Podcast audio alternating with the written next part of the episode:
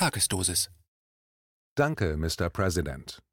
Donald Trump ist der beste Präsident seit James Carter. Das Ende seiner ersten Amtszeit mit dem sehr wahrscheinlichen Wahlbetrug macht nun deutlich, hier hat sich jemand mit der Rüstungs-, Pharma- und Finanzlobby angelegt. Er ist der erste US-Präsident seit fünf Jahrzehnten, der keinen Krieg begann. Trumps Art aber erschien den Menschen in Europa oft als unerklärlich und sogar befremdlich. Ein Kommentar von Anselm Lenz und Batseba Ndiaye, Herausgeber der Wochenzeitung Demokratischer Widerstand. Am heutigen Tag soll sie also enden, die erste Amtszeit des US-Präsidenten Donald John Trump. Das Ende wird überschattet vom Vorwurf der Wahlfälschung. Trumps Gegenspieler Joseph Robinette Biden gilt als Marionette des amerikanischen Lobbysystems. Zuletzt war Biden Vizepräsident unter Barack Hussein Obama gewesen, dem direkten Vorgänger Trumps. Die Wahl Bidens weist etliche Unregelmäßigkeiten auf. So ist fraglich, ob unter den Bedingungen der fanatisch geschürten Corona-Panik überhaupt von einer korrekten Wahl gesprochen werden kann. Entgegen anderslautender Meldungen steht zur Disposition, dass das Ergebnis auf die Dauer einer Amtszeit von vier Jahren Bestand haben wird. Trump und unabhängige Beobachter werfen dem amerikanischen tiefen Staat vor, massiv in die Wahl eingegriffen zu haben. Für Außenstehende scheinen die Vorwürfe plausibel. Am Wahlabend führte Trump in mehreren entscheidenden US-Bundesstaaten. Echte Ergebnisse ließen dann zähe Tage und Wochen auf sich warten, bis ausgerechnet Fernsehsender und EU-Staatsleute sich anmaßten, einen Sieger auszurufen. In Staaten wie Georgia und Pennsylvania stellt sich indes weiterhin die Frage, wie die endlose Auszählung von Briefwahlstimmen diametral umgekehrte Ergebnisse zeitigen können. Hinzu kamen Beobachterstimmen, Foto- und Videodokumente, die einen durchaus umfangreichen Betrugsverdacht unter einer Anzahl der Wahlhelferinnen und Wahlhelfer nahelegen. Wahlfälschungen bei US-Präsidentschaftswahlen Bereits in der Vergangenheit waren Unregelmäßigkeiten und Betrugsvorwürfe bei US-Wahlen vorgekommen. Bei der Präsidentschaftswahl George Walker Bushs im Jahr 2000 war es im US-Bundesstaat Florida zu auffälligen Problemen mit Auszählungsautomaten gekommen. Das Wahlfiasko, das sich gegen den Kandidaten Albert Gore auswirkte, konnte nie vollständig aufgeklärt werden. Im Grunde wäre eine Wiederholung der Wahl in dem Bundesland und eine Reform des Wahlrechts notwendig geworden in Florida regierte damals John Alice Bush, Bruder des späteren Präsidenten, beide sind Söhne des vorherigen US-Präsidenten George Herbert Bush. Der wahrscheinlich betrogene Gore konzentrierte sich im Anschluss auf die Klimapolitik und ging mit seiner unbequemen Wahrheit weltweit auf Tournee. Es ist in der internationalen Politikwissenschaft kein Gegenstand der Diskussion mehr. Die Demokratie der Vereinigten Staaten von Amerika ist fest in den Händen von Politikerdynastien, Kriegs-, Pharma- und Finanzlobby, die direkten Einfluss in allen US-Behörden ausüben und bis tief in die Satellitenstaaten des US-Imperiums ausstrahlen. In den besetzten Ländern, darunter auch die Bundesrepublik Deutschland, wurden Einflussorganisationen der Amerikaner errichtet. So sind weite Teile der deutschen Medien, ein Teil der DGB-Gewerkschaften und alle Parteiführungen vom tiefen Staat unterwandert, und vertreten damit in entscheidenden Situationen nicht die Bedürfnisse ihrer Mitglieder und Staatsbürger. Das hatte bis zum Corona-Krieg nicht nur Nachteile. Bislang galt das US-Imperium zumindest für die innerhalb der NATO unterworfenen Nationen als vergleichsweise freiheitlich und freundlich. Für eine wachsende Gruppe hatte das Leben unter amerikanischem Einfluss die Möglichkeit zu gesellschaftlichem Aufstieg und mehr Möglichkeiten zum Konsum bedeutet im Jahr 1985 bezeichnete der damalige Bundespräsident Richard von Weizsäcker die anhaltende amerikanische Besatzung sogar als Befreiung. Eine Einschätzung, der sich nach und nach auch Linke, Liberale und Konservative anschlossen, die zuvor andere Einschätzungen vertreten hatten. Keine neuen amerikanischen Feldzüge Seit dem Ende der Sowjetunion zum Jahreswechsel 1991 / setzte die Hoffnung auf eine Friedensdividende allseitige Abrüstung und eine Stärkung der internationalen Verständigung ein, verbunden mit dem Rückzug der US-Truppen aus aller Welt. Diese Hoffnung der 99 Prozent der Weltbevölkerung, wie Professor David Graeber Arbeiterschaft und Mittelschicht des Planeten nannte, löste sich nie ein. Mit der Präsidentschaft George Bush Juniors verkehrte sich diese Hoffnung sogar allmählich in die Erkenntnis des Gegenteils Arbeits-, Gesundheits- und Bildungsbedingungen begannen, sich ab Ende der 1990er Jahre im gesamten Westen spürbar zu verschlechtern, am drastischsten für die jüngeren Generationen der zurückliegenden Dekaden. Eine Blutspur hatte zudem die US-Außenpolitik vor Trump wieder durchzogen. Mehr noch, ein ganzer Mississippi, ein fast ständiger Blutstrom. Offene und verdeckte Kriege wurden geführt, allein mit 1,2 Millionen zivilen Todesopfern durch den Zweiten Irakkrieg. Die Amtsjahre Bush Juniors von 2000 bis 2008 müssen als düsterste Episode der Vereinigten Staaten von Amerika bezeichnet werden. Die erhoffte Linderung und Umkehr traten auch unter Präsident Obama nicht ein. Die Kriege waren innenpolitisch keinesfalls beliebt, denn auch die Empörung über die einstürzenden drei Türme des Welthandelszentrums in New York am 11. September 2001 mit rund 3000 Toten wirkte auf die Bevölkerung nur einige Jahre als Kriegsgrund für die unmittelbaren amerikanischen Feldzüge in Afghanistan, im Irak und mittelbar in einem halben Dutzend weiterer Staaten in Nordafrika und Westasien. Sinkende US-Lebenserwartung begann vor Trumps Amtszeit. Seit dem Jahr 2015 begann dazu noch die Lebenserwartung in den USA zu sinken. Die Entwicklung der Lebenserwartung gilt als wesentlicher Indikator für Niedergangserscheinungen. Der Untergang des Gegenimperiums der Sowjetunion war bereits zuvor anhand dieses Indikators prognostiziert worden und schließlich eingetreten. Möglicherweise ist entlang dieser Tatsache die spezifisch amerikanische Panik und das fast weltweite Corona-Fiasko zu erklären gegen die aufkommende Weltuntergangssehnsucht hatte sich Donald Trump bereits in seinem Wahlkampf gewandt. Mit seinem Slogan Die USA wieder großartig zu machen warb er für eine Wiederbelebung des amerikanischen Traumes und eine Besinnung auf US-Territorium und Amerikaner.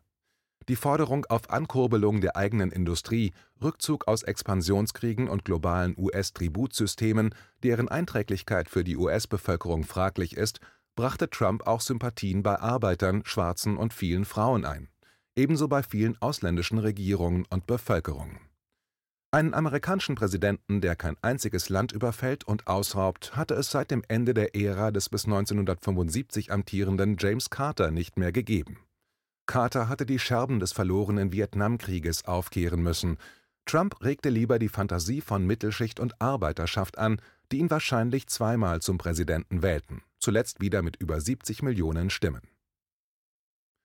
Wahlversprechen gehalten. Trump hat seine Wahlversprechen gehalten. Zum ersten die Schaffung von Arbeitsplätzen für die teils völlig verwahrlosende amerikanische Bevölkerung in den sogenannten Flyover States, also jenen Bundesstaaten im mittleren Westen der USA, die von den Oberschichten der Ost- und Westküste nur noch mit dem Flugzeug überflogen werden. Für Hunderttausende Amerikanerinnen und Amerikaner wurde mit dem Jobwunder immerhin der Sprung von der totalen Abhängigkeit der Armut in die graduelle Freiheit einer Beteiligung am Produktionsprozess vollzogen. Niemandem geht es schlechter, aber vielen besser als vor den vier Jahren mit Trump. Zum Zweiten hielt Donald Trump sein Versprechen, eine Mauer gegen Mexiko zu errichten und damit die Einwanderung aus Mittel- und Südamerika abzuhalten. Ein Projekt, das aus europäischer Perspektive nur als bizarre Symbolpolitik bezeichnet werden kann, Ganz gleich, wie man zum Thema der weltweiten Wanderungsbewegungen und dem Umgang mit Elend und wirtschaftlicher Ungleichheit in der Welt steht. Mauern haben noch niemanden dauerhaft beliebt gemacht und in der Moderne immer ihre Ziele ins Gegenteil verkehrt. Weltpolitisch unternahm Trump keine Kleinigkeit. Mit dem Milliardär an der Spitze der US-Administration fand eine faire Reduzierung des US-Kriegs- und Geheimdienstkomplexes in Aussicht. Sein Dealmaking also die Aushandlung bilateraler Verträge zwischen Nationen, hatte die Hemdsärmeligkeit eines Self-Made-Mans, eines Aufsteigertypen, der immerhin das Selbstbestimmungsrecht der Völker und Nationen achtet. Weniger moralinsauer geladene und ultraaggressive Übergriffigkeit, mehr Rückkehr zur freien Absprache.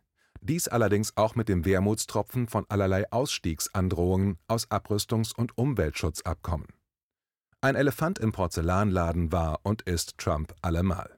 Im Grunde typisch amerikanisch, laut, präsent, eitel, aber alles in allem nicht boshaft, sondern davon überzeugt, dass ein einzelner Mensch einen großen Unterschied zum Guten machen kann und dass zwei Menschen sich per Handschlag über alles verabreden können.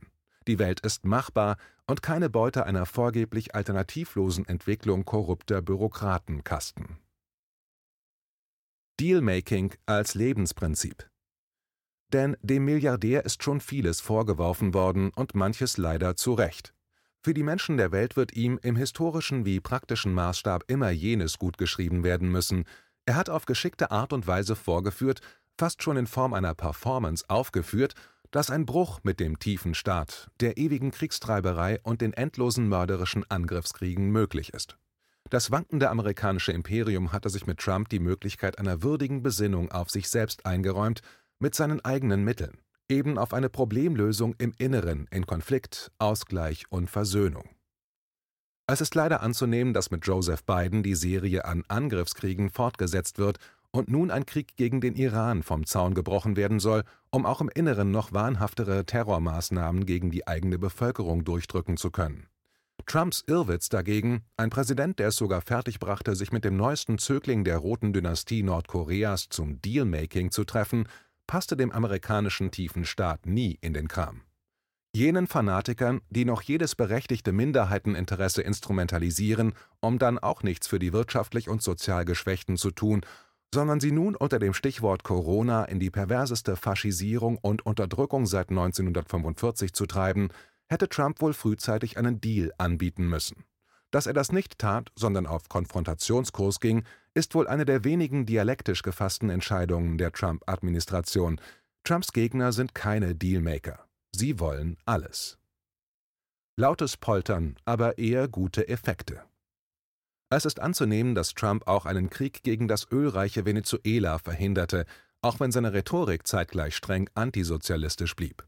In Venezuela ließ der tiefe Staat während Trumps Amtszeit einen lachhaften Scheinpräsidenten ausrufen und sogar international anerkennen, strukturell übrigens ähnlich dem Fall Nawalny in Russland. Die Marionette Juan Guaido wies im venezolanischen Inland zum Zeitpunkt seiner Anerkennung unter anderem durch die Merkel-Administration noch nicht einmal einen großen Bekanntheitsgrad, geschweige denn zahlreiche Anhänger auf. Dennoch machte Trump mit. Der tiefe Staat macht keine halben Sachen, wie auch der unzivilisierte Umgang mit dem heldenhaften Journalisten Julian Assange beweist, den auch Trump leider nicht begnadigte. Möglich ist aber, dass Trump seine Bewegung für weitere Teile der Bevölkerung zugänglich macht, die sich bisher von der stramm von rechts beeinflussten Rhetorik Trumps abgeschreckt sahen, nun aber angesichts des Wahlbetruges, der Hinterrückserschießung der US-Veteranin Ashley Babbitt im US-Parlament und der Tötung dreier weiterer Besetzer auf die Seite der Hoffnung der Auflösung des tiefen Staates rücken. Jenen will Trump wohl die Tür öffnen. Am Dienstag wurde bereits ein Auszug aus Trumps Abschiedsrede bekannt. Zitat Die Bewegung, die wir begonnen haben, fängt gerade erst an, Zitat Ende, wird Trump sagen. Zitat keine Nation kann lange Erfolg haben, die das Vertrauen in ihre eigenen Werte, ihre Geschichte und ihre Helden verliert, denn diese sind die Quellen unserer Einheit und unserer Lebensfreude. Zitat Ende. Trump stellt auch selbst heraus, keine neuen Kriege begonnen zu haben. Dies ist also kein Zufall. Er sei auf seine Friedenspolitik sogar, Zitat, insbesondere stolz. Zitat Ende. Es ist möglich, dass Trump wieder zu einer Wahl antreten wird, vermutlich aber erst nach Ende der nächsten US-Feldzüge. Mit Corona läuft einer bereits, der sich gegen den eigenen Mittelstand und die Arbeiterschaft des Westens richtet. Trump konnte ihn nicht verhindern. Zu viele sind richtig heiß auf Maske und Panik. Die anderen sind Trump dankbar, ein paar faule Eier zum Thema Covid zumindest angesprochen zu haben. Deutsche Hofschranzen gegen Trump Dank für Trump kommt auch aus Deutschland, allerdings nicht von der Regierung und den deutschen Konzern- und Staatsmedien, die ein beispielloses Orchester an Hassreden und Beschimpfungen gegen den US-Präsidenten orchestrierten, noch bevor dieser von den Amerikanern gewählt worden war. Der deutschen Bevölkerung ist indes durchaus aufgefallen, kurz vor Ende der Amtszeit ließ Trump erhebliche Truppenteile der amerikanischen Besatzung aus Deutschland abziehen. Ende Juni 2020 hatte er bekannt gegeben, dass 9.500 der offiziell 34.500 amerikanischen Soldaten auf deutschem Boden nach Amerika zurückgeholt werden zur längst fälligen Auflösung der NATO, dem Ende des absurden Säbelrasselns gegen das nachsowjetische Russland und dem vollständigen US-Rückzug aus besetzten Ländern, auf die Trump die Welt zwischenzeitlich hoffen ließ, kam es indes leider nicht. Angesichts der völlig freidrehenden Funktionäre des Merkel-Staates und der EU war die US-Präsenz möglicherweise zuletzt sogar ein Garant, zumindest für ein letztes Stückchen Frieden und Freiheit in Europa. Aber sicher ist das auch nicht. Mit Joseph Biden dürfte der Wahnsinn und der absehbare Fall der amerikanischen Weltherrschaft nun übergangsweise an der Seite Chinas weitergehen. Eine US-China-Verknüpfung gibt es seit der Abkehr Chinas von der Sowjetunion. Ein Chimerica unter einem Präsidenten Biden und einem sichtbar in den Totalitarismus ausgreifenden tiefen Staat hieße Corona-Mutationen für alle und für immer, eine mit diesem Ausnahmezustand brutal errichtete digitale Überwachungsdiktatur und ein im Effekt eugenisches Gesundheitsregime. Chimerica. Ein Albtraum wird derzeit wahr, wie ihn Autoren wie Herbert George Wells, Franz Kafka und George Orwell in der Literatur warnend vorwegnahmen. Dagegen steht Donald Trump für eine Welt, wie sie zuletzt vielleicht Tom Petty besang. Einer der interessantesten lebenden deutschen Philosophen der Gegenwart, Werner Köhne, Autor der Minima Mortalia, legte dies zuletzt nahe, ohne sich mit dem US-Fiasko gemein zu machen. Trump wird der größte und beste amerikanische Präsident seit James Carter gewesen sein. Danke, Mr. President. Danke für eine Zeit ohne Angriffskriege, für vier Jahre ohne Hunderttausende Tote, ohne zusätzliches Leid und Elend in der Welt Made in USA.